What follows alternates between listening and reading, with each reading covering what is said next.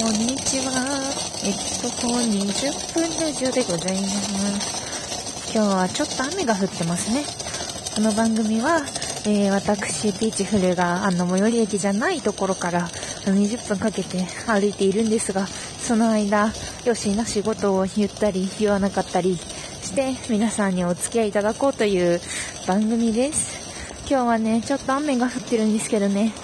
ギリ傘をささなくてもいけるかなっていう、そういう感じなので、粛々と歩いております。でもね、前髪とかにとても雨を感じているっていう感じなんですけどね。はてさて、そうなんですよ。私の夫は今、出張中で、なんか2ヶ月ぐらい、なんか遠いところにいて、たまに週末帰ってくるんですけど、その状態で、こう、割と週末婚みたいな、別居婚みたいな感じになってて、多分今月中はまだ続いて、来月も、もしかしたら再来月も、みたいな、こう、不明確な感じで別居しているんですけども、なんか、結婚式10日後に迫ってるんですよね。あれ？そう、なんか、私は去年結婚して、割合新婚げなるものなんですけども、なんかこう、家族、家族、家族だけでちょっと神にでも誓うかっつって、あの、来、再来週に、あの、挙式するんですよ。こう、さっくりとね。っていうので、なんか準備とか、ね、あんまり準備とか必要じゃない感じの、こう、やつにして、割合準備は終わりつつあるんですが、そうなの。あれ？これで本当に挙式とかできるのかな？今週末も帰ってこないらしいよと思いながら過ごしています。そう、挙式。なんか、あの、いろいろ考えたんですよ。私も28歳だから、あの、まあ、ある程度、こう、結婚式に呼ばれた経験はあるんです。でもな、結婚式って、なんか、幸せな気分にはなるんですけど、結構なんか引っかかるところがすごく多くて、なんかファーストバイトの時に、なんか奥さんが旦那さんをずっと美味しいご飯で、あの、食べさせていきますみたいな。で、なんか旦那さんから奥さんにはずっとお金を稼いで食べさせていきますみたいなこと言うじゃないですか。この共働き全盛期に。共働きの夫婦とかでもなんかそんなファーストバイトとか普通にやってて、え、マジかよってすごい思うし、なんかあと感動の手紙とかも、なんか、なんだろう、私たちなんて、なんかちっぽけな存在だけどお父さんとお母さんがいたからこういう風にやってこれたよみたいな。全部お父さんとお母さんのおかげにするみたいなさそういうテンプレがあるじゃないですか。私あれにすごい抵抗があってなんか、え、本当にと思って、なんかみんな結構、あんまり何も考えないでやってるけど、それ、それは嘘では？って思う。ことがあって、だって、ファーストバイト、しかもなんか独身女性を集めて、あの、ブーケをトスして、なんか結婚できない人が負け組みたいな、まあ、そこまでは言ってないけど、でも、なんか、次は幸せになれるといいですね、みたいな、なんか結婚イコール幸せみたいな、そういうなんか押し付け的な演出があって、で、そのブーケを受け取った人は、わー、わー、結婚できるように頑張ります、みたいなこと言わなきゃいけない圧があったりとかさ、地獄ではいや、でもみんな、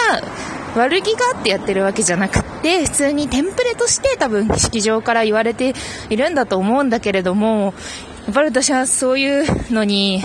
男女、男女のジェンダー的な意味ですごい違和感を感じたりとかしており、っていうので、なんか、まあシンプルにやろうやという気持ちで、ね、白むくが着てみたかったんですよ。あとね、ドレスを着るためにダイエットするのとかもめんどくさかったので、でもね、なんか一定、その、ちゃんとイベントとしては誓うっていうのをやっておきたかったので、あの、そう、で、家族と結婚式みたいなところで考えているのでございますよ。でもね、やばいの、なんかノリとノリとを自分で直筆で書かなきゃいけないんですけど、筆ペンで、なんか紙にね。で、あの、筆と、あと、見本の紙がね、5パターンぐらい、あの、ノリと、な、ノリとだって素人は書けないじゃないですか。そんな、かしこみかしこみ申すみたいな書けないので、あの、文例がね、あるわけですよ。それを当日、その、新郎新婦が読み上げて、それを持って神に誓うみたいなやつをやるんですけど、文例が、やばくて、なんか、二人で、家族の繁栄のために、一族の繁栄のために子供をなして頑張っていきますみたいなことを誓わされたりとか、なんか、すごい、家と家が、また家族が増えましたみたいなこととか、すごい書いてあって、え、でも入籍入籍って言うけどさ、別に実際、他の席に、を作ってさ、二人で平等にやっているわけだからさ、別になんか、向こうの家に入ったりとかした意識もないしさ、なんなんと思って、私がちょっと語気が荒いのは、あの結婚してかなり初期の段階で嫁姑問題が勃発し、もう決別、あいつはもうダメだって姑をなんか遠ざけているっていうところがあって怒ってるんですけど、そう、なんか、家族に対して、あんまり期待というか、なんかやってもらえるものだと思わない方がいいんじゃないかってすごく思っていて、まあ、もちろんその養育に関しては義務、義務じゃないですか、その子供をね、養育するっていうのは親の義務だけども、で、しかもその親が経済的に困った時に、あの、養育、まあ、扶養するっていうのも、まあ、この義務ではあるけれども、それ以外の感情労働について、なんか、例えば、その、お母さんどうですかみたいな、嫁だから、みたいな感じで相手に対して優しくしたりとか、まあ、そういうのを強制してくるのは全然違うと思っていて、なんか、嫁とか自分の子供とかを自分の福利厚生だと思ってるぐらいの当然さで求められると、すごい困るなと思っていて、なんか、だって私たちはもちろんその母親とか父親とかにお世話になって育っているけれども、でもそれを返す先って、まあ、上も一定返すけど、もっと返さなきゃいけないのって自分たちの下の世代にじゃないですか。つなげていくという意味でね。で、それが子供かもしれないし、自分よりも年下の、今から社会で頑張っていく人かもしれないし、そういうところに還元はもちろんしたいんだけれども、でもなんか上にずっと尽くしてても、まあ、尽くしはするけど、でも、その、なんか、期待値を高めすぎると良くないのではってすごく、いやもうこんなにペラペラ言ってるのはマジで、いやなんか余命なのに、どうして気づこれこう、こういう風に気を使ってくれないんだみたいなこととか結構言われて、なんか、え、嫁業？なんか業務委託で300万円くらいでだったら受けてもいいですけど、それくらいの工数かかりますよってすごい思うような要求をされたんですよ。そう、なんか詳細に言うとね、なんか後々あれなので、あの、あんまり詳細には申し上げられないんですが、いや、なんかお前わがままだろって思われるかもしれないんですけど、結構まあ、要求内容が大きかったんですね。まあ、古き良き？なんかそういう、古き良きってなんだよって感じなんですけど、古き都合良きみたいなところでね、期待されても困るよと思って、皆さんね、あの、姑さんによる、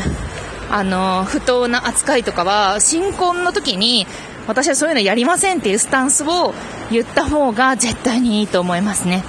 私もなんか、うちの母親も結構、その強めのおばあちゃん、なんかクソババアについてみたいな回でも話したんですけど、割とクソババアの姑で、30年くらい、まあ、なんかずっと、なんか、戦争、紛争状態だったので、でもそれに付き合い続けると、やっぱどんどんどんどん悪くなるし、いや、私はこれはしませんとか、これはしますとか、そういうことは、一旦伝えて、やった方がいいと思うんですよね。まあ、もちろんその、姑だから、親だから優しくしないとかそういうことではなくって、別に人間的にね、好きな人、普通に友達だったとしても、友達ってか、あの、自分の近所の、近所のおばさんとかだったとしても、あの、相手に好意を与えたいというか、近所のおばさんとしても仲良くしたい相手だったら、もう全然超、良くしていいと思うんですけど、でも近所のおばさんとか、あとクラスメイトだったとして、そんなに関わらない人に対しては、まあ、ある程度の義務というか、まあ、やる、まあ、や、な、そんなにめっちゃ揉めてないならやった方がいいんじゃない？いい気持ちにさせるしっていうことはあるにしても、でも、やっぱり普通の人間関係なのでね、あの、要求が大きすぎるとやめた方がいいと思いますよって思っていました。なんか、その、だからね、あの、嫁姑で揉めた時にうちの夫が言ってたのが、もう家族は税金みたいなものだと思っているんだけど、でもその税金も、なんか、確定拠出年金みたいな、なんかこう、あの、望んで、まあ、その、受け、受け入れるって決めたら、ま、受け入れるけれども、でも、有益だと思ってたけど、まあ、あまりハードすぎると受け入れないみたいな方針をちゃんと発表してくれたので、よかったなと思っていますね。いや、だ自分の子供にもね、期待しすぎないようにしようと思っているね。なのでまあ、明日は私の親と兄弟とっていうのは、なんかひょっこり見に来るらしいですけども、まあちょっと、姑は呼ばないっすね。姑とかは呼ばないで、まあ、夫もそっちの方がいいって言ってたので、まあ、神に誓うところを重点的にやろうと思っています。いや、マジで準備してないから、まあ、準備してないけど大丈夫なのかなというわけで、雨も強くなってきたので、この辺で、ではでは。